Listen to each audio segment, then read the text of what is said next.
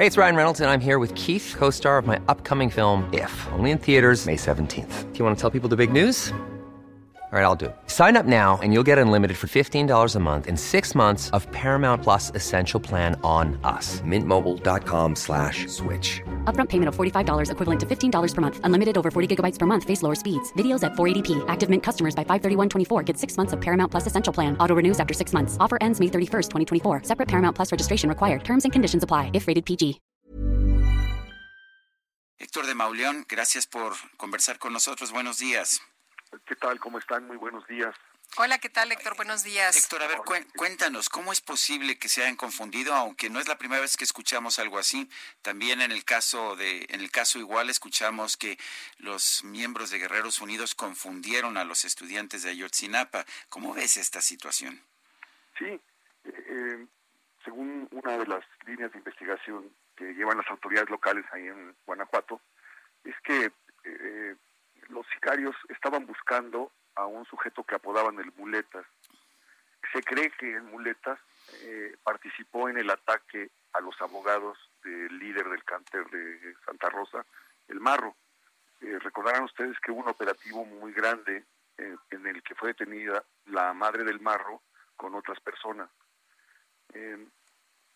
por cuestiones, por fallas en la, en la detención, la mujer fue liberada unos ocho días después y la noche en la que fue liberada, ella se cambió de, coche porque iba viajando con los abogados, pero previendo que pudiera pasar algo tal vez, la movieron de auto y unos kilómetros más adelante el auto donde iban los abogados fue atacado. Uno de los abogados murió.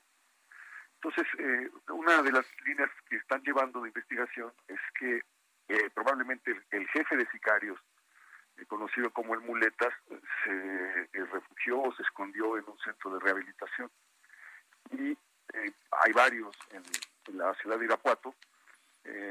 presuntamente los, los atacantes llegaron a buscar al Muletas, pero fueron se, se dirigieron al lugar equivocado, no a donde éste se encontraba, y por eso, según los relatos de los sobrevivientes, preguntaron por este personaje, se salieron un momento como a pedir instrucciones, y, regresaron este, a abrir fuego. En el anexo estaban eh, siete mujeres en la, en la planta baja, estaban separadas las mujeres de los hombres, siete mujeres en la planta baja y, los veintitantos en la, en la parte de arriba encerrados eh, bajo llave. Entonces los, los atacantes forzaron la puerta, eh, hicieron las preguntas que acabo de mencionar y después eh, los acostaron en el, en el piso y, los rafaguearon y algunos les dieron el, tiro de gracia. Eh, los testigos vieron que al frente de, estas iba un sujeto con el cabello pintado de azul y curiosamente el personal de la Agencia de Investigación Criminal sabía o recordaba que el día del operativo contra la madre del marro habían detenido precisamente a un hombre con el cabello pintado de azul. Entonces comenzaron a atar cabos y a hacer la investigación eh, que los llevó a que unos días más tarde encontraran a este personaje en Querétaro, en Querétaro escondiéndose con el cabello ya pintado de otro color y eh, le logran la detención de otras dos personas identificadas por los testigos como los que estuvieron en el ataque. Y al hacer pues las, eh, las entrevistas, las pesquisas, llegaron a la, a, la conclusión o, o comentaron estos personajes que habían llegado por equivocación. De manera que la, peor tragedia que ha ocurrido en 27 eh, personas ejecutadas en menos de dos minutos, fue por una, por una equivocación, es horroroso.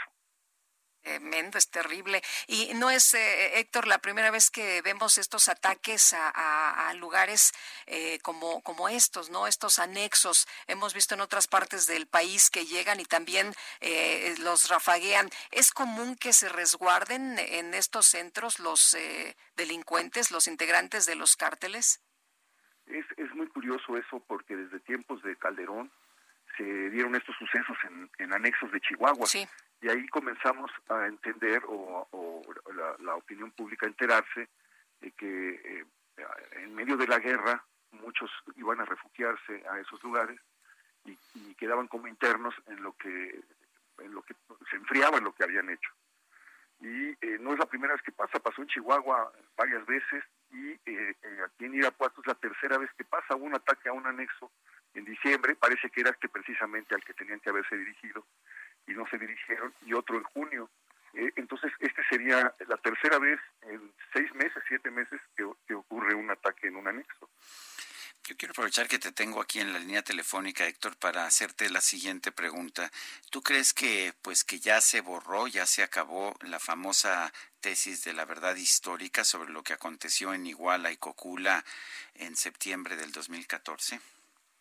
Eh, están muy eh, reservados con la información en el, en el, en el gobierno. No sabemos bien, eh, bien a bien qué es lo que tiene y qué les hace sostener que, que llegó el fin de la de la verdad histórica. Lo que han presentado hasta el momento no modifica eh, lo esencial, que lo que está documentado en miles de, fojas de la investigación de la Comisión Nacional de Derechos Humanos, por ejemplo, que presentó un informe, una recomendación en, a finales de 2018 que, que, recogía pues prácticamente cinco años, cuatro años de, investigaciones y que eh, pues, más, o menos marcaba lo que lo que había ocurrido, una historia que se aparta de la, de la verdad de la verdad histórica pero que finalmente este, corre de manera paralela en el sentido de que no modifica lo que pasó esa noche. Un grupo de estudiantes fueron privados de la, de la libertad por por policías municipales eh, fundamentalmente porque estaba por ahí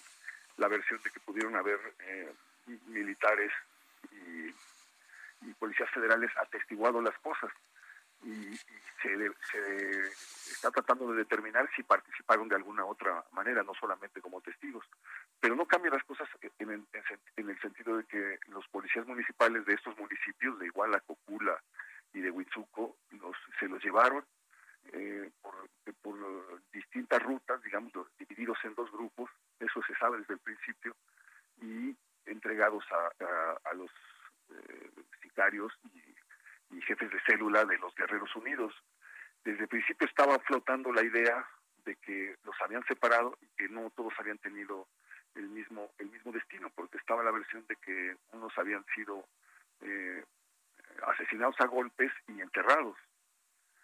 Pero eh, lo, que se sabía más o menos con, con cierta certeza y se pudo comprobar con el hallazgo de los huesos de dos, de dos estudiantes fue que un número mayor de 19 alumnos fueron llevados al basurero de Cocula y, e incinerados en ese lugar. Pues ahí se levantaron, se hicieron los peritajes y se levantaron restos en ese lugar y luego eh, el sedimento del basurero correspondía con el, contenido hallado en las bolsas del río San Juan. Entonces, la, pues, eh, creo que vamos a ver la aparición tal vez de, algún nuevo personaje o algún nuevo escenario. Y ahorita están hablando ya de un testigo protegido que entregó información eh, en la cual es muy curiosa porque no aparece eh, la célula del GIL, que era el jefe de, sicarios, el jefe de plaza, perdón, en, en Cocula e Iguala, y en la nueva versión este personaje ni su grupo aparecen, sino que los culpables y los responsables son otros que no habían aparecido en los millones de, hojas de información que se han levantado desde septiembre de 2014 a la fecha. Víctor, y si me permites una última pregunta, eh, ¿crees que José Antonio Yepes, el marro, eh, pues eh, esté debilitado, como lo asegura el secretario de Seguridad, Alfonso Durazo? Pues ha, habido una persecución larga, su estructura ha, ha resentido diversos golpes, han detenido a sus cercanos, pasó lo de su madre, pasó lo de su padre. Eh, hay informes de que se mueven zonas ya más rurales que, en las ciudades, que eh, se mete a la sierra cercana y, vive un poco a salto de mata. Entonces, parece que esa organización ha estado pues golpeada. Él mismo admitió en un video que subió a las redes que iría a pedir ayuda de dicen los señores de Sinaloa o los señores de la frontera. Entonces, eh, hay una, una, una hipótesis que sostiene que desde Sinaloa le están enviando hombres y armas y recursos, porque sí, efectivamente, eh, está debilitado y está perdiendo su batalla contra el cártel Jalisco Nueva Generación, que es el que se quiere apoderar de, del estado del huachicoleo y de la extorsión eh, la venta de droga. Héctor de Mauleón, gracias por hablar con nosotros esta mañana. No, hombre, les agradezco muchísimo. Hasta luego. Un abrazo. Ever catch yourself eating the same flavorless dinner three days in a row? Dreaming of something better? Well, HelloFresh is your guilt-free dream come true, baby. It's me, Kiki Palmer. Let's wake up those taste buds with hot, juicy pecan-crusted chicken or garlic butter shrimp scampi. Mm. Hello Fresh. Stop dreaming of all the delicious possibilities and dig in at HelloFresh.com. Let's get this dinner party started.